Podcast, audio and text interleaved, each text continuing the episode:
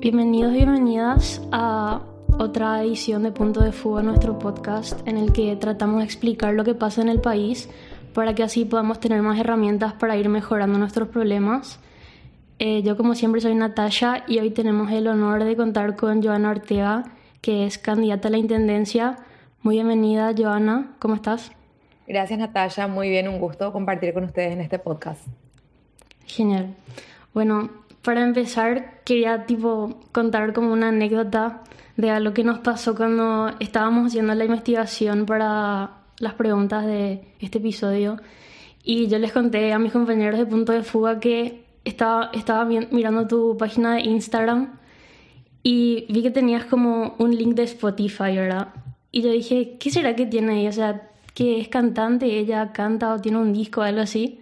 Y entro y veo que tenés una playlist que se llama Playlist para bancar cualquier gestión burocrática en la MUNI. Y me reí muchísimo cuando vi, o sea, me pareció genial.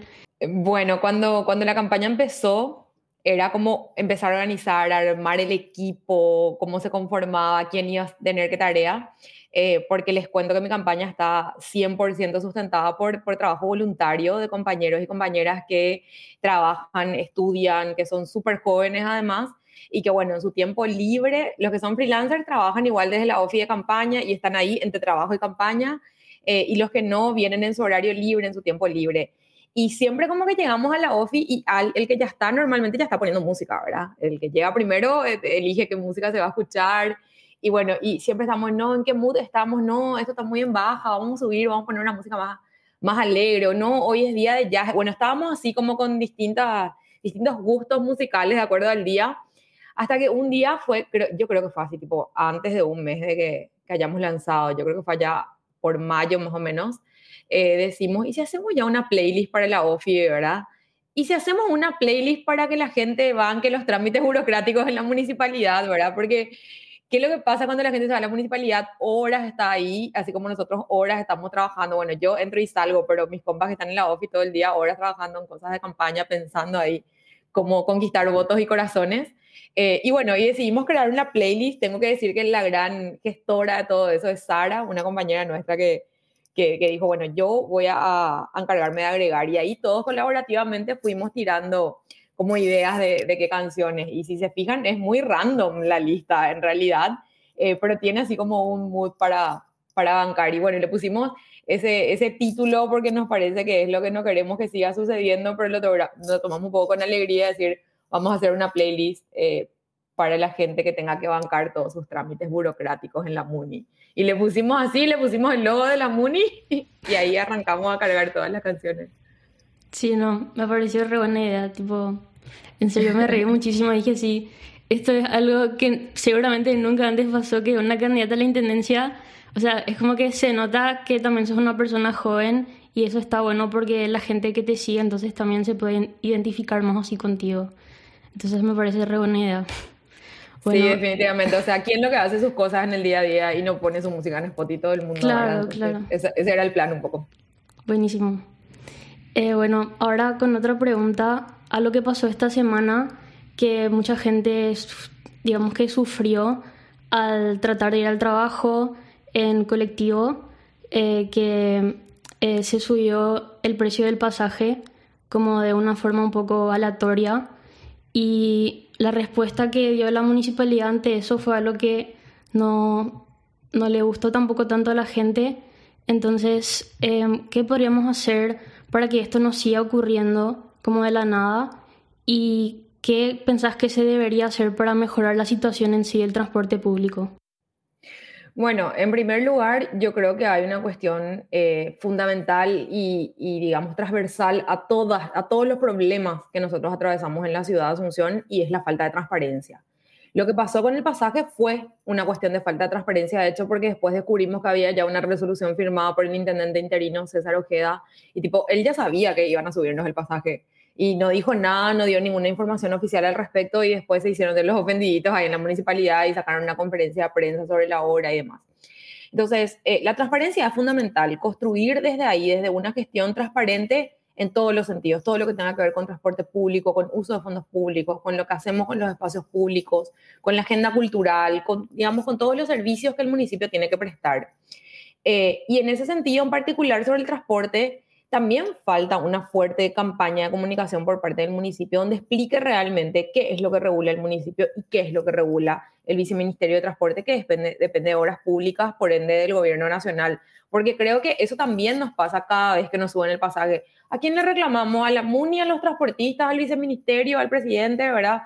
Eh, y, y como que no sabemos un poco a quién elevar nuestro reclamo de forma concreta. Ahí falta aclarar cuáles son las funciones, pero sobre todo creo que hay como una renuncia del municipio a gestionar las cosas que le importan a los asuncenos. En este caso, el transporte, ¿verdad? Entonces dice, no, esto es nomás del viceministerio. Bueno, pero vos sos mi municipio, es decir, vos tenés que encargarte de que funcione el transporte público para mí. ¿Qué haces como municipio gestionando ante el viceministerio que el transporte público tenga frecuencia, que sea de calidad, que no me cobren un pasaje injusto, etcétera? Y yo creo que eso se va a resolver en gran medida transparentando, transparentando cómo se llevan adelante los procesos y sobre todo, la propuesta que tenemos es de que el municipio cumpla un rol más efectivo y tenga mayor decisión sobre lo que va a pasar con el transporte público. Eh, y yo soy medio radical con algunas cosas porque son eh, como, esta, porque son cosas que le afectan al ciudadano no una vez al mes o una vez al año, sino todos los días. Todos los días tenemos que tomar un bus para ir a trabajar a la facultad, a estudiar, etcétera. Eh, y yo creo que si la oferta privada, porque hoy el transporte que tenemos está en manos del sector privado, finalmente decimos transporte público, pero está operativizado en el día a día por empresarios, eh, si ellos no dan respuesta, el municipio tiene que gestionar una manera de contar con un presupuesto y un transporte público municipal. Y ahí yo pongo un ejemplo muy concreto. Hace 10, 11 años, en el 2010, hubo una campaña municipal, yo trabajé en la por la candidatura, voluntariamente, ¿verdad? Trabajé también por la candidatura eh, de un compañero y una compañera a la Concejalía de Asunción. Eh, y fuimos al barrio Ceballos Cue. Y lo que pasaba en el barrio Ceballos Cue era que nos decían que el principal problema era el transporte porque el colectivo les deja la entrada al barrio. Es un barrio muy grande y la gente tiene que caminar mucho o pedirle a un familiar que venga a buscarlo, pagar un mototaxi o algo que les ingrese hasta su domicilio, ¿verdad? 11 años después, este año yo me voy a hacer campaña en Ceballos Cue en el patio de una familia, nos reunimos unas 30 personas y lo primero que me dicen es, el colectivo no llega a nuestro barrio. O sea, 11 años después el municipio no hizo absolutamente nada. Entonces, claro, yo ahí digo, bueno, si la oferta privada no va a resolver, no va a poner buses y cobrar, porque finalmente ellos cobran por el servicio que dan, el municipio va a poner, aunque sea, y evaluemos y estudiemos financieramente el proyecto, ¿verdad? No sé si tiene que cobrar mil guaraníes de pasaje o lo que sea, y sacarle a esos funcionarios que están allá, capacitarles, eh, sacarle de las oficinas y ponerle a conducir móviles que perfectamente el municipio puede comprar, como sucedió en Fernando de la Mora, como sucede en otros municipios, ¿verdad? Y finalmente resolver, y creo que así empujar un poco a que las cosas sucedan, porque si no es una eterna excusa, no, eso es el viceministerio, no, eso es el presidente, no. Como que nunca el municipio dice, bueno, me voy a hacer cargo del problema de los asuncenos de una vez. Entonces, por ahí va la propuesta, ¿verdad? Eh, tomar un rol más efectivo y también eh, prestar desde el municipio todos esos servicios que nos llegan a los contribuyentes hoy. Buenísimo. Bueno, otro tema que queríamos hablar contigo es que muchas veces cuando pensamos en la municipalidad, como que pensamos solamente en la intendencia, pero también hay como otros grupos que importan ahí que no tenemos siempre en cuenta, como la Junta Municipal, que está integrada con los, por los concejales que en realidad tiene el trabajo de legislar, ¿verdad? O controlar la intendencia y representar también a la ciudadanía, pero no necesariamente administrar. Sin embargo, sabemos que esto no siempre ocurre así y que no siempre se cumple porque algunos concejales de repente se meten en tareas que no les corresponden o se ponen a, apoyar, se ponen a aprobar proyectos o planos de obra porque esto les puede hacer ganar dinero por ejemplo, coimas por aprobar algún proyecto rápidamente y así se ahorran la burocracia, o cambiar normativas ¿verdad? para beneficiar a sus socios o partido político y también podrían ganar poder y control a través de esto porque así, por ejemplo, les presionan a los intendentes no aprobando proyectos eh, o la ejecución presupuestaria anual y esto congela la actividad de la, de la intendencia. Entonces, em, de esta forma, podríamos decir que algunos concejales son los que realmente controlan lo que pasa en la municipalidad de repente. ¿Vos estás de acuerdo con esto y qué opinas sobre este tema y cómo se podría contrarrestar este problema? Bueno, de hecho, eh, sí, estoy de acuerdo con lo que planteas. es efectivamente así. Hay muchos concejales que entran a hacer su trabajo político y que manejan hace años direcciones enteras que si no el concejal no da la, la orden, por más que sean instancias del Ejecutivo, eh, nadie trabaja porque son funcionarios que fueron operadores políticos que responden a los intereses de esos concejales. Y fueron contratados hace años justamente para eso. Eh, yo creo que es un sistema súper perverso. Primero porque contratar gente a cambio de trabajo político es extorsionarle prácticamente a la gente en el día a día eh, sobre el sustento de su familia, ¿verdad? Porque hay que dividir ahí un poco. Están los planilleros que son los que no se van luego a trabajar. Y los que se van a trabajar, si responden a alguien, normalmente esta persona, el concejal o el político de turno que les consiguió el trabajo, todo el tiempo le está presionando, ¿verdad? Y tenés que responder. Y si tenés que, como decís, parar la municipalidad, vas a parar la municipalidad hasta que el intendente no me dé esto a cambio de que esto funcione, ¿verdad? Y ese es un esquema que hay que romper de raíz. Por eso yo vengo planteando que yo no voy a negociar con ningún concejal, porque creo que eh, pervertimos un poco el uso de la palabra negociación en política y dice, no, pero en política tenés que negociar. Negociar es una cuestión transaccional de yo te doy esto a cambio de esto y eso no puede suceder. Yo lo que sí creo es que podemos mantener acuerdos transparentes hacia la ciudadanía para proyectos que van a beneficiar la, la calidad de vida de los contribuyentes de Asunción. Si un concejal me trae un proyecto y me dice, mira, es, es, un proyecto para mejorar un parque y este parque va a mejorar la calidad de vida de los vecinos de tal barrio, fantástico, acordemos en el proyecto y salgamos juntos a impulsar el proyecto. Pero si la negociación, como se dice siempre en política, viene a plantearme esto a cambio de un voto en la Junta Municipal, no, deja, yo no quiero negociar con nadie. Porque uno entra a negociar y termina preso de ese mismo sistema. ¿Verdad? Y eso es algo que ya no podemos seguir permitiendo porque repercute después en esos servicios que le llega a la ciudadanía. Eh, entonces, en ese sentido, yo creo primero que hay que romper el esquema de negociación con los concejales, en particular con los concejales que están hace mucho tiempo, como Augusto Wagner. Él es así como el que principalmente tiene a cargo algunas direcciones y el que principalmente se mueve en este esquema y eso es de conocimiento público. Yo no tengo miedo de decir porque es de conocimiento público. Él maneja la PMT, él maneja planta fáltica, él maneja aseo urbano y las cosas que allí suceden o no suceden dependen de su orden, no de, su orden, no del intendente de turno. Él, independientemente del intendente, estuvo Samaniego, él seguía manejando eso. Estuvo Mario, él siguió manejando eso. Estuvo, eh, esta hora eh, estuvo Nenecho, él siguió manejando eso. Ahora César Ojeda, él es como el intendente en la sombra y eso no puede seguir sucediendo, ¿verdad? Yo lo que sí creo ahí, y, en ese sentido la lista de concejales que me acompaña, que es la lista 4 y que está liderada por Noelia Díaz Esquivel, eh, tienen el compromiso conmigo de hacer que el trabajo de los concejales cambie un poco de, de perfil y que sean un poco la voz de los barrios de Asunción. Es decir, los concejales sesionan una vez por semana. Si hay extraordinaria, dos o tres, pero son así como casos extremos. Eh, bueno, cuando tienen que sesionar, obviamente tienen que estar en el recinto de la Junta Municipal aprobando ordenanzas o controlando los proyectos que, la Intendencia lleva adelante. Pero por fuera de eso, se van a sus casas, no hacen absolutamente nada y cobran un sueldo, creo que es incluso mayor que el del intendente municipal, cobran así como 25 millones, es muchísima plata. Entonces, el compromiso de los concejales que me acompañan es cambiar un poco el perfil del trabajo de los concejales y salir a los barrios. Que vayan a esos 68 barrios de Asunción, son 24 concejales, y que traigan los, los temas y planteen en la Junta y planteen en la Intendencia cuáles son esos proyectos. Entonces, ahí vamos a acordar en base a proyectos y no a base de un intercambio de votos. La otra cuestión que me parece importante mencionar, porque es algo como que me dicen toda la campaña cuando yo digo, no voy a negociar yo con los concejales, no tengo nada que negociar, yo no tengo un negocio. Entonces, no, siendo intendenta, no, mi plan no es entrar a hacer negocios, yo no tengo nada que negociar con ellos. Eh, pero vas a tener que negociar para que te aprueben el presupuesto municipal. Y si no me aprueban, ¿qué pasa? La ley prevé todas las circunstancias posibles. Es decir, si ellos no me aprueban el presupuesto que yo propongo, en primer lugar, comunicar a la ciudadanía, miren, estos proyectos yo no voy a ejecutar porque estos concejales me piden contratación de planillero, me piden manejar ciertas direcciones a cambio de sus votos y que la ciudadanía se entere y sepa. En segundo lugar, no me aprueban mi presupuesto. La ley prevé que entonces el municipio siga funcionando con el presupuesto anterior. No es que el municipio va a cobrar impuestos y no va a poder hacer nada.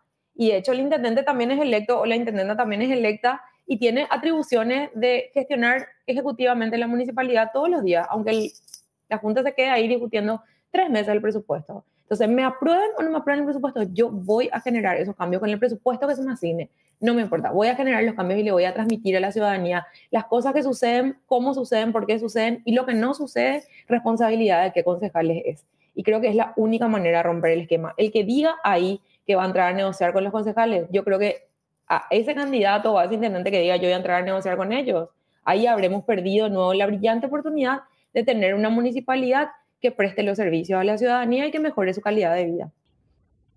Genial. Bueno, hablábamos un poco de este problema de los empleados municipales o los planilleros, como le llamamos, que deberían ser dados de baja de la plantilla municipal, ¿verdad? Pero, em, ¿qué otra medida tendrías prevista para reestructurar esto? Porque es como que, ¿por qué tienen que estar ya los planilleros en primer lugar? O sea, ¿no tendría que haber una forma en la que sea más difícil ocupar un cargo en la municipalidad. Entonces, ¿qué podemos hacer para que este siglo no se siga repitiendo y que no haya siempre planilleros a los cuales despedir? Bueno, eh, en primer lugar hay que separar ahí dos cuestiones. Una cosa son los planilleros, que de hecho cobran un sueldo y no van a cumplir funciones, y otras son los funcionarios que cobran un sueldo y se van al municipio. No siempre tienen funciones, pero ponele que se van, marcan su entrada y se quedan esperando que le den alguna tarea. A veces le dan tareas, a veces no, a veces están asignados entre 10 en una oficina de 4x4, ¿verdad? Eh, los planilleros tienen que ser puestos a disposición de la justicia de forma inmediata porque están en una falta. Y si están en falta, tienen que ser puestos a disposición de la justicia. Y la justicia tiene que hacer su trabajo. Y tenemos que empoderarnos ciudadanamente para poder lograr que la justicia haga su trabajo, porque sí, hay que ser justos y decir, hubo una iniciativa del anterior intendente eh, de Mario Ferreiro cuando empezó su gestión de despedir, creo que eran alrededor de 700 planilleros, yo leí una noticia en ese color y me interioricé un poco de la situación. ¿Qué pasó? Eran operadores políticos del partido de gobierno y seis meses después la justicia les repuso y le hizo pagar al municipio, es decir, con nuestro dinero como contribuyentes, todos los salarios caídos y, bueno, lo que le adeudaba supuestamente el municipio literal por no hacer nada. Entonces, esos planilleros tienen que ser puestos a disposición de la justicia y la Intendencia va a necesitar el apoyo de la ciudadanía para ir a manifestarnos frente al Poder Judicial a que realmente le aparten del cargo, no permitan la renovación de esos contratos y por otro lado, que devuelvan lo que robaron. Porque esa es otra cuestión. El planillero que cobró por irse a trabajar tiene que reponer todo ese dinero al municipio, no solamente ser apartado del cargo. Después están los funcionarios que son independientemente del mecanismo de acceso que tuvieron, que es algo que podemos remediar hacia adelante, pero no hacia atrás, que ya son funcionarios, que ya tienen antigüedad, que ya tienen derechos adquiridos y que son derechos laborales y también contratos colectivos, ¿verdad? Eh, por supuesto, nadie quiere incumplir la ley, no es mi intención incumplir la ley, pero sí creo que a todos esos funcionarios que están ahí eh, en la municipalidad sin cumplir funciones o cumpliendo tareas que por ahí no son relevantes para el ciudadano, a su seno, tenemos que sacarles de la oficina, allá sobre Mariscal López no creo que resuelvan nada de lo que la ciudadanía necesite, sacarle a las calles a contraprestar esos servicios que hoy no existen y que la ciudadanía reclama. O sea, la, la gente te dice, necesitamos desagüe cloacal y pluvial, necesitamos eh, bacheo, necesitamos lomadas en calles que son eh, un poco peligrosas, instalación de semáforos, necesitamos aseo, cuidado de parques y plazas, arreglo de veredas, es decir, ¿por qué todos esos funcionarios que están en el municipio no salen a prestar esos servicios que faltan? Entonces hay que hacer como un match ahí de funciones. Y para esa reestructuración yo propongo dos cosas importantes. Una es tres cosas en realidad. lo primero es hacer un diagnóstico porque hoy es como un gran misterio cuánto es lo que son, 7.000, 8.000, 9.000, 10.000, porque sabemos que contrataron en los últimos tiempos eh, muchos operadores políticos para la campaña interna del Partido Colorado. Entonces, primero un estudio y saber las capacidades de esos funcionarios, ¿verdad? ¿Qué nivel de estudios tienen, qué estudiaron o qué están estudiando para saber cómo qué rol podrían cumplir. Eh, lo segundo es garantizarles que si ellos cumplen su trabajo, nadie les va a chantajear, ni extorsionar, ni sacar de su puesto de trabajo porque ellos al final terminan haciendo trabajo político partidario en vez de prestar servicio a la ciudadanía, porque hay ahí un Augusto Wagner o cualquier otro concejal que tienen, porque los otros también tienen, a lo mejor en menor medida, pero tienen, diciéndoles, si vos no te vas a hacer trabajo político en mi campaña, yo voy a hacer que te quiten la municipalidad. Entonces, que ellos tengan la certeza que lo único que ellos tienen que hacer es trabajar para la ciudadanía y que nadie les va a extorsionar con su puesto de trabajo. Y lo tercero es capacitarles. Es decir, hay que dignificar el trabajo del servidor público y del funcionario público y capacitarles para que cumplan funciones. Como yo decía, algunos de ellos, en vez de estar haciendo fotocopias ahí, pueden ser choferes de colectivos que faltan en Ceballos Cue y en otros barrios, en San Pablo, en muchos otros barrios de Asunción. Eh, pueden salir a reparar vereda y hay que capacitarles, ¿verdad? Pueden salir a, eh, a, generar proyectos con las comisiones vecinales, bueno, un montón de funciones que se necesitan para contraprestar esos servicios y capacitarles para que salgan a hacer ese trabajo. ¿Va a ser fácil? No. ¿Va a ser inmediato? Seguro que no. Pero tenemos que empezar ahora para romper ya ese esquema de los eternos operadores políticos que están ahí asignados en la oficina. Yo no creo que desde esa oficina se resuelva nada de lo que la gente necesite. Es más, yo misma planteo que aunque no soy funcionaria pública de carrera, voy a tener un cargo electivo de hacer oficina dos veces por semana en la municipalidad y cinco días de la semana salir a caminar por los barrios de Asunción para ver qué la gente quiere, qué servicios le están llegando, qué no le están llegando, y irme esos dos días a decir por qué no está llegando esto acá y esto allá. Porque desde esa oficina no creo que el intendente se esté enterando absolutamente nada de lo que de verdad la ciudadanía reclama. También queríamos hablar un poco del problema de Cateura, que es un problema súper complicado y también nosotros estamos preparando un episodio al respecto que les invito a los y las oyentes a que vayan a escuchar para entender un poco más el contexto de todo esto. Pero básicamente y brevemente resumido es que Cateura se cierra y toda la basura va a ir a otro vertedero que está en Villalles y que es propiedad de la empresa del Farol. Y esto es un poco problemático porque le quita un poco de soberanía a la municipalidad y como es una empresa, pues podría decir un día, en este sector no vamos a recolectar la basura. Entonces, ¿qué pasa con toda la gente que vive ahí y necesita que se recolecte la basura? Em, entonces, esto crea una gran responsabilidad para la persona que tome la intendencia y en el caso de que vos seas esa persona, ¿tenés alguna idea sobre qué podrías hacer con esta situación en caso de ganar las elecciones? Sí, bueno, actualmente Cateura tiene un contrato con, con el Farol y otra empresa que creo que están en consorcio.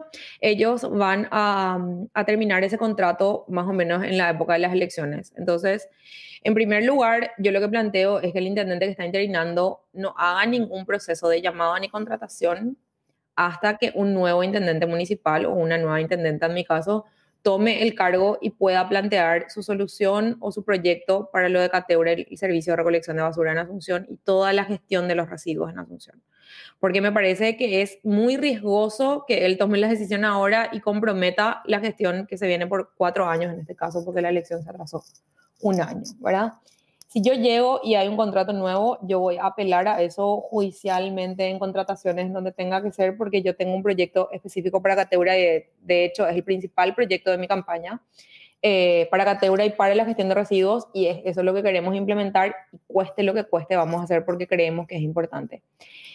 En primer lugar, porque lo de Cateura genera un problema ambiental, genera un problema social y genera, por supuesto, un problema de gestión hacia la ciudadanía respecto a la recolección de basura, que es uno de los principales temas en los barrios.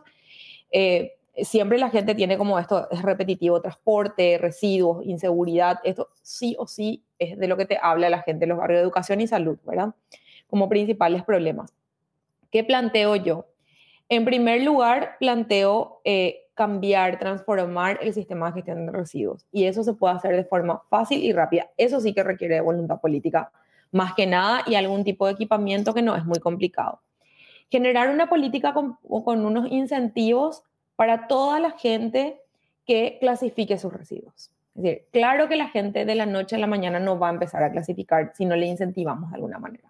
Entonces, incentivarle con eh, descuento en los impuestos inmobiliarios o en otro tipo de impuestos para poder lograr que clasifiquen los residuos. A la par, hacer una fuerte campaña de concienciación ciudadana respecto a por qué es importante eh, reciclar. Y ahí yo siempre cuento como mi experiencia familiar, mis padres, obviamente yo vivo sola y yo clasifico mis residuos, plásticos, metales, papeles y cartón, vidrio y todo lo que es orgánico. Aparte, porque yo sé que aunque el municipio no tenga un sistema de gestión de residuos clasificados, el recolector que pasa antes de la basura y que lleva a que eso se recicle, puede agarrar las bolsitas de plástico, puede agarrar las bolsitas de vidrio y es más fácil. Eh, mis padres tienen casi 60 años, entonces obviamente ellos no crecieron con ese chip de clasificar basura, meten todo en la misma bolsa. Y yo les eh, decía como, sí, pero igual allá se va y se mezcla todo en el vertedero, sí, pero igual. Entonces un día le dije, ya sé, ustedes no van a vivir el mundo en el cual, se, no sé, exista un monstruo de bolsitas de, plástico más o menos que va a venir y nos va a comer a todos porque no sé dónde nos vamos a, a parar con todas las bolsitas de plástico. Pero ustedes me dicen que les quieren a sus nietos, que son los hijos, mis sobrinos, los hijos de mis hermanos. ¿Qué mundo lo que le están dejando? En serio, empiecen a clasificar basura. Dejen de agarrar bolsitas en el supermercado. Lleven su bolso. En todo, en todo caso, pidan cajas de cartón. Y de verdad que si vos le explicás en clave de futuro a la gente y el futuro y el mundo que le estamos dejando a las próximas generaciones, claro que se entiende. Entonces, imagínate si yo le explico a mis padres y funciona lo que sería con una política municipal de concienciación y educación sobre la importancia. Entonces, la clasificación de residuos, ahí se puede trabajar en alianza con el sector privado eh, para instalar estos puntos de reciclaje y demás. Ahí, cuando todos los residuos lleguen clasificados a Cateura, que además yo no estoy de acuerdo que se mude, porque además de que de la cuestión de la soberanía y lo que mencionaste, tiene que ver también con trasladarle a otro municipio un problema ambiental y a un municipio del área metropolitana. Es decir, al fin y al cabo va a suceder lo mismo. Ponemos en riesgo nuestros afluentes, ponemos en riesgo el río Paraguay, que la basura se vaya a parar ahí, que se contamine. Es el mismo riesgo si está acá al lado, ¿verdad? O sea, no hay ninguna diferencia. Entonces, sí mantener ese espacio porque eh, creemos que se puede reconvertir ese lugar. Eh, el, el residuo orgánico, de hecho, se puede usar para relleno de ese espacio. El residuo orgánico también se puede transformar en compost, por ejemplo, para generar em, abono entonces, la instalación de una planta de compostaje por parte del municipio y donde también le capacitemos a las personas que trabajan ahí para trabajar en esa planta de, compostaje, ¿verdad? Es decir, no sacarle a la gente de ahí que no corra el riesgo de perder su trabajo, al contrario, que tenga un trabajo formalizado, que cumpla con sus derechos laborales y que cumpla también con todos los cuidados sanitarios, porque es súper inhumana la condición en que trabajan las personas que trabajan de cateura y sus familias dependen de ese sustento para vivir. Entonces ahí, digamos, instalamos la planta de compostaje y otras plantas de reciclaje que se pueden instalar ahí mismo. De hecho, ahora el municipio tiene convenios, yo sé, con empresas que reciclan papel, plástico, eh, cartón, eh, y que vienen y retiran esos residuos de ahí. Pero te puede hacer perfectamente plantas propias de reciclaje del municipio o permitir la instalación de otras plantas en alianza para que eso genere espacios de trabajo para las personas que trabajan hoy entre los residuos en el vertedero y eh, también reciclar al 100% todo. Eso no es imposible. Por otra parte, una política que acompañe la gestión de residuos desde otros espacios. Por ejemplo, el mercado de abasto. En el mercado de abasto, solo en el mercado de abasto, se generan dos toneladas de residuos orgánicos por día. Dos toneladas. Esas dos toneladas van a parar a Cateura. Lo que queremos evitar es que esas dos toneladas lleguen a Cateura. Entonces, en el mercado de abasto y en otros mercados que probablemente tengan menos producción de residuo orgánico, pero que tienen, tal vez no tienen dos toneladas, pero tienen cotidianamente instalar biodigestores. Los biodigestores son, em, digamos, eh, instalaciones que permiten transformar toda la basura orgánica, esta vez no en compostaje, sino en gas, en energía, que otra vez pueda alimentar a las cocinas de los mercados y, a otro tipo de, instalaciones que se tengan ahí que, requieran el uso de gas. Entonces generar así como un círculo, ¿verdad? Yo creo que ahí es muy importante trabajar también con todas las empresas del sistema D que ya están implementando iniciativas eh, de 100% reciclado. Hay algunas empresas que hacen, por ejemplo, las que tienen iniciativas de reciclaje de alimentos como un bollado, que de hecho permiten que menos basura orgánica vayan a parar al vertedero, y otras para tener como un esquema transversal de la gestión de los residuos. Buenísimo. Bueno, em, ¿por qué vos crees que tanta gente sigue defendiendo lo indefendible y sigue votando un partido que no demuestra trabajar por sus, por sus ciudadanos, eh, sino por sus propios intereses, siendo esto un modelo que está claro que no funciona? Bueno, yo creo que antes que nada es una decisión que casi siempre se da en minoría porque casi siempre es menos la gente que sale a votar y decide por toda la gente que decide quedarse en su casa. Y así es como, bueno, en Asunción de hecho el promedio de participación es del 50, 45, el 50%, así que es como casi la mitad y hay otra mitad que se queda en su casa. Entonces, ¿qué es lo que termina primando cuando la mayor cantidad de gente se queda en su casa y no sale el día de la elección? Priman las estructuras partidarias. En este caso, de los dos grandes partidos, que son el Partido Colorado y el Partido Liberal, Y cuando hablamos de estructura, hablamos de eh, un sistema, por supuesto, de ambos partidos súper clientelario y, y super clientelar y prebendario, donde salen a hacer compra de votos, promesas sobre cargos, que después son operadores, que después son planilleros, y se mueven como en ese esquema de la política tradicional, siempre a costa de lo que es público, a costa de lo que nos corresponde a todos nosotros, y terminan decidiendo un, o eligiendo un intendente de una junta municipal, o sea, un intendente a veces con 30% de los votos, con 25% de los votos, con 40% de los votos del padrón total. Y ahí yo creo que la falta de participación de esa ciudadanía que no, que no va a vender su voto, eh, que no quiere comprometer su voto solamente con un color de un partido, es súper importante. Y el 10 de octubre de verdad necesitamos que salga mucha gente a votar y a decidir sobre el destino de esta ciudad. Y en particular la gente joven como vos, ¿verdad? Que, que se interese un poco más, que entiendan que la política por sí no es algo sucio. Yo también pensaba eso. Yo cuando tenía 15 años decía, no me voy a meter jamás en la política. A los 16 ya estaba en la juventud de un partido.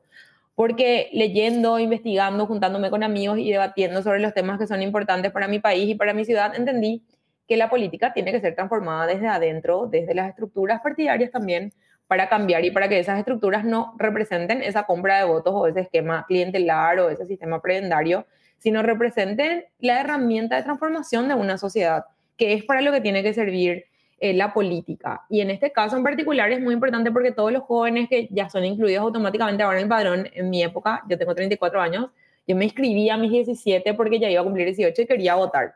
Y porque mis papás me decían, tenés que inscribirte, tenés que votar, tenés que participar. Em, pero de por ahí entender que necesitamos pensar que es posible una realidad distinta. Necesitamos soñar con una ciudad diferente, sobre todo con una ciudad capital que sea moderna, que sea inclusiva, que cuide el medio ambiente, que cuide los espacios públicos, que cuide los servicios que se van a prestar a la ciudadanía y que todo, que todo eso suceda depende del voto y que el voto al fin y al cabo es algo que nos da el mismo poder a todos y todas en el día de la elección. Es decir, mi voto vale lo mismo que tu voto, vale lo mismo que el voto de gente súper nefasta en la política como Calega Laverna o como Augusto Wagner. Vale lo mismo, es un voto y la suma de esos votos puede hacer verdaderamente un cambio. Así que yo creo que la participación es algo que puede revertir toda esa triste realidad que vivimos y sobre todo eso, instarle a los jóvenes, salgan a votar, de verdad que es el futuro de ustedes lo que está en juego, de verdad que es nuestro futuro, es el precio del pasaje que vamos a pagar, es las veredas por las que vamos a transitar, es la posibilidad, incluso ahora con la expulsión que hay de gente de Asunción que ya no puede pagar alquiler, es la posibilidad de que cuando quieran independizarse de sus padres puedan pagar un alquiler en Asunción y vivan en el barrio que quieran vivir, cerca de los boliches que les gusta vivir, cerca de su trabajo, cerca de su universidad, haciendo lo que les guste hacer dentro de la ciudad. Entonces, eso hay que votar. Sí, muy cierto. Y hablando también un poco del tema como de la ideología política, digamos, y cuando queremos crear estos cambios en la sociedad, ¿por qué pensás que las ideas de izquierda, o como se le llama acá, lo zurdo, está normalmente visto como algo negativo en la sociedad paraguaya y cómo podemos hacer para cambiar este pensamiento. Porque al final creo que es importante siempre que se puedan ver las dos opciones, o sea, no todo es blanco y negro y no solamente alguien por pensar distinto a vos tiene que ser tu enemigo, o sea, creo que tendría que haber como una conversación en la que se lleguen acuerdos entre ambas partes, pero no simplemente poder decir, no, eso es de zurdos y que eso ya cancele tu idea totalmente. ¿Qué pensás vos sobre eso? Bueno, creo que hay muchos preconceptos sobre, sobre lo que, es el zurdo y me parece que eso tiene, tiene que ver con tres principales cuestiones. Una es la dictadura que vivimos, o sea, no se sabe mucho fuera, o sea, la gente que no lee sobre política o que no lee sobre historia no sabe mucho sobre lo nefasta que fue la dictadura. De Paraguay en general se sabe poco fuera de, Paraguay eh, y en verdad la dictadura acá duró mucho más años que en muchos otros países, son 35 años. Eso no se saca de la, de la cabeza de la gente eh, de forma muy automática, digamos, porque hayan estado de acuerdo o no, hay esquemas como fueron criados con ese miedo y, crecieron con ese miedo. Ahí están como las generaciones más adultas, como la de mis padres o tus padres tal vez, que vivieron en esa época y que aunque ellos hayan estado en contra, hay cosas que tienen súper incorporadas de ese estilo de vivir, de esa forma de vivir, del miedo, de la opresión, del autoritarismo o, o el sentido de la autoridad, ¿verdad? Por ejemplo, que para mí es completamente distinta. Yo, yo viví cuatro años en la dictadura, no me acuerdo lo que viví en esa época, ¿verdad? Eh, ya crecí en una transición democrática. Vos también ya naciste con democracia, entonces creo que tenemos como una idea distinta de, de, lo que es una autoridad o de si esa autoridad tenemos que respetarle y acatar nomás lo que dice o de si debemos protestar. Yo creo que nosotros ya vivimos como otra mentalidad y que lo que queda mucho de ese estigma o ese preconcepto de lo zurdo o de la izquierda, en primer lugar tiene que ver con eso, con una dictadura que nos hizo creer que todo lo que es zurdo es comunista y todo lo que es comunista está mal, come niños, mata, etcétera, etcétera. Y no es siempre así, porque malos y buenos hay en todas partes. Sí. Eso creo que es como el principal motivo. Lo segundo sería el rol que cumplen los medios de comunicación. Hay como muchísimo cuco así desde los medios de comunicación es no eso zurdo, Nicolás Maduro, Cuba, ¿verdad? Y ya, ahí nomás termina la discusión, ¿verdad? Y ya no hay libertad de expresión y ya. Em, y bueno, sí, hay cosas que yo soy súper crítica con Cuba, con Venezuela, con, con digamos, con, con, todo eso que no, que no cumple con algunos derechos y tal vez sí con otros que acá no hay, ¿verdad?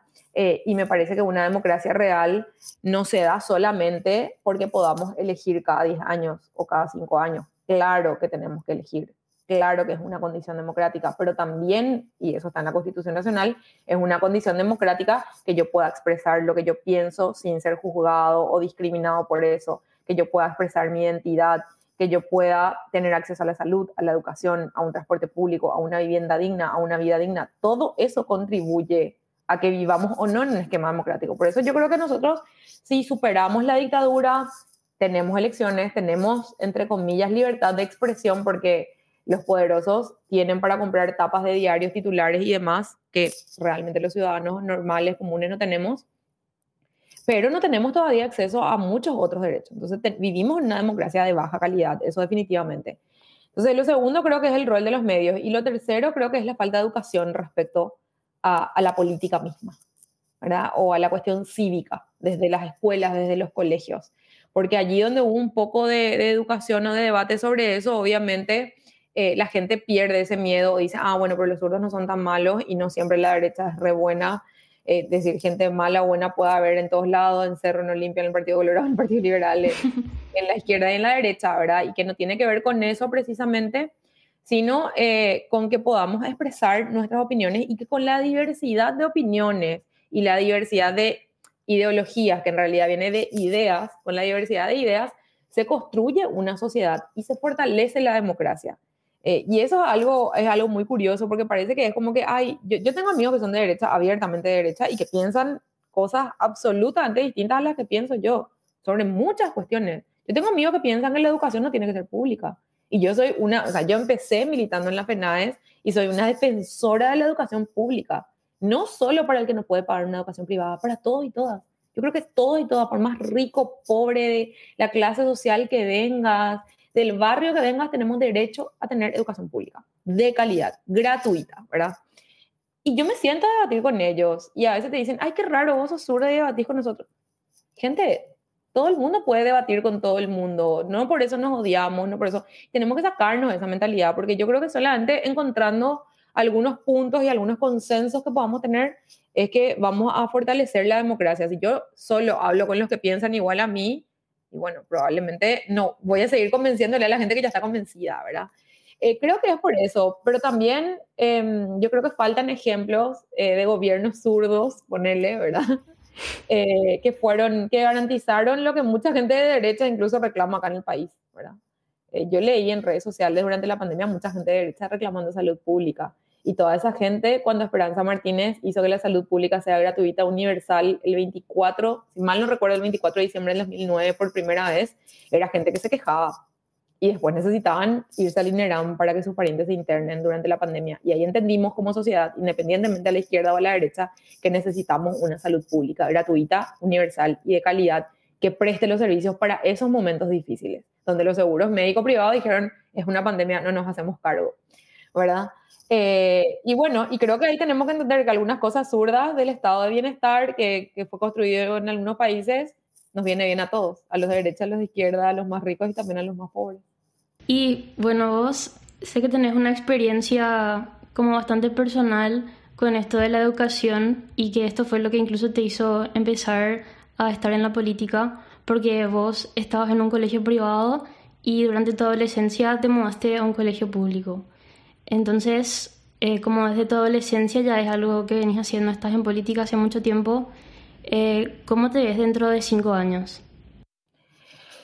Bueno, eh, sí, yo tengo una experiencia particular porque yo entré en un colegio público, en un colegio privado bastante privilegiado gran parte de mi vida. Y cuando, tú, cuando vino la crisis económica que afectó a muchísimas familias, afectó también a la mía. Yo tengo una hermana y tres hermanos, somos cinco, somos muchos, éramos cuatro en ese momento. Y para mis padres fue imposible seguir pagando un colegio privado. Nos mandaron a un colegio público. Tuvieron ahí como un intento de mandarnos a un colegio privado más barato y yo era así, vamos a un colegio público, en serio, tengamos también la experiencia de un colegio público. Cuando vi esa diferencia de cosas que yo daba por hecho que eran ni siquiera mi derecho, o sea que yo daba por hecho que me iba al baño y a cosas muy básicas, papel higiénico, que me iba al bebedero y haber agua, que alguien iba a limpiar mi, mi pupitre después de que yo salga de ahí, que iba a tener aire por si hace calor o calefacción por si hace frío, todo eso se rompió cuando yo me fui a un colegio público. Nada de eso existía en un colegio público. Es decir, a veces estábamos horas esperando que los profesores lleguen y como eran profesores planilleros tampoco llegaban, ¿verdad? Entonces ahí, bueno, fue decir también, gente, ustedes que estuvieron toda su vida, porque tenía compañeros que toda, mi, toda su vida estuvieron en el colegio público, de verdad hay una educación que es distinta, pero se paga. ¿Por qué esa calidad de educación no podemos tener acá si acá estamos pagando? O sea, nuestros padres pagan impuestos, están pagando nuestra educación indirectamente, ¿verdad? Y otros contribuyentes más. Entonces fue, exijamos. Ustedes saben que tenemos que exigir esto, papel, maestro, eh, material educativo, computadoras con internet, eh, espacios de laboratorio, investigación, etc. Y bueno, empezó ahí toda una gran lucha por conformar un centro de estudiantes, porque el centro de estudiantes medio que se había extinguido, hacer una asamblea, nos cerraron la sala, yo me acuerdo así cosas como que nos cerraron la sala de asamblea del, teatro del colegio que habíamos pedido prestado para hacer nuestra asamblea estudiantil, salimos a sesionar al paseo central que estaba frente al colegio, llamamos a nuestros padres que eran abogados, algunos vinieron a ayudarnos, a decirle a la directora que tenía que darnos el espacio, que era nuestro derecho como estudiantes. Eh, venir a los congresos de la FENAE, o sea, irnos Al, al, Colegio Cristo Rey y a otros lugares haciendo se hacían. Eh, y bueno, desde ahí un poco es como que me empieza a mí a picar el bichito de todas esas injusticias que yo empecé a ver. Eh, y, y, a partir de eso, ¿cómo yo me veo en cinco años? Eh, bueno, espero que dentro de cinco años yo esté dejando una intendencia municipal porque quiero ganar el 10 de octubre y transformar Asunción realmente y creo que mm, quiero verme como una intendenta que verdaderamente rompió con la corrupción, y que logró que esos servicios que hoy nos lleguen a la ciudadanía lleguen, que tengamos espacios públicos de calidad eh, y que tengamos una ciudad de Asunción moderna, inclusiva, desarrollada, sustentable financiera y ambientalmente, porque hoy ni financieramente es sustentable ese municipio por cómo se manejan los recursos, eh, y que, que, bueno, que se me recuerde un poco como eso, ¿verdad? En cinco años espero estar, estar como con el, dejando un legado a las nuevas generaciones sobre todo abriendo puertas a que gente joven como ustedes se involucre en la política y quiera hacer, y, que muchas más mujeres jóvenes quieran ser intendentas de su ciudad y concejalas y que, que, se animen a cambiar todo y a sacarle a la gente que hoy nos está robando todos esos sueños de la ciudad en la que queremos vivir. Pero también a nivel personal, por la experiencia que tuve con la educación pública eh, y con la, por la experiencia que tuve en general en mi vida, yo tuve el privilegio de poder representar a mi organización política juvenil fuera del país. Conocí más de 120 ciudades en el mundo y la realidad de jóvenes y de organizaciones juveniles en, todos, en todas esas ciudades, en todos esos países. Eh, y, y, me tocó muchísimo, ¿verdad? Y lo que yo quiero es que la política no me cambie. O sea, yo espero que dentro de cinco años, el haber transitado una intendencia municipal de la capital del país, que no me cambie, porque yo le veo a los políticos y digo, es todo lo que yo no quiero convertirme. Y yo ya no puedo decir hoy no soy política, porque ya soy candidata a la intendencia, ya salgo a hacer política, pero que la política no me cambie. Eso es lo que más quiero, que la política no me cambie, que mantenga mi compromiso, el compromiso de esa chica de 14 años luchando por una educación pública de calidad en cada una de las cosas que me toca hacer por, el, por mi ciudad y por el país. Genial. Bueno, como última pregunta, a lo que les preguntamos a todos nuestros invitados, a todos nuestros invitados y también invitadas, Em, ¿qué herramienta concreta les querés dejar a nuestros oyentes para mejorar el país? La herramienta de la participación, que participen, que, que salgan a votar y que se involucren en política, que le controlen a esos que le votaron después de votarle, que no permitan más que las estructuras partidarias decidan por nosotros y que no sigamos permitiendo que nos gobierne solamente el Partido Colorado y el Partido Liberal. Hay alternativa, hay alternativa real de transformación y hay mucha gente joven sosteniendo procesos para mejorar la ciudad del país banquemos eso, hagamos el aguante, como decimos, ¿verdad? salgamos a bancar a comprometernos. Yo sé que cuesta, que los ciudadanos y ciudadanas que no tenemos un cargo electivo, un cargo público, algo que, que nos haga eh, todo lo que, todo, hacer todo lo malo que esa gente hace, tenemos que irnos a trabajar, a estudiar y después meter garra para cambiar este país. Pero que empecemos ese cambio ahora porque necesitamos mucho, eh, sobre todo para dejar algo a las futuras generaciones que tienen que vivir en un país distinto, más libre, más democrático y con mayor igualdad de oportunidades. Genial. Bueno, muchísimas gracias, Joana, por tu tiempo y por compartir hoy con nosotros. Y cuando quieras, estás invitada de vuelta para charlar un poco.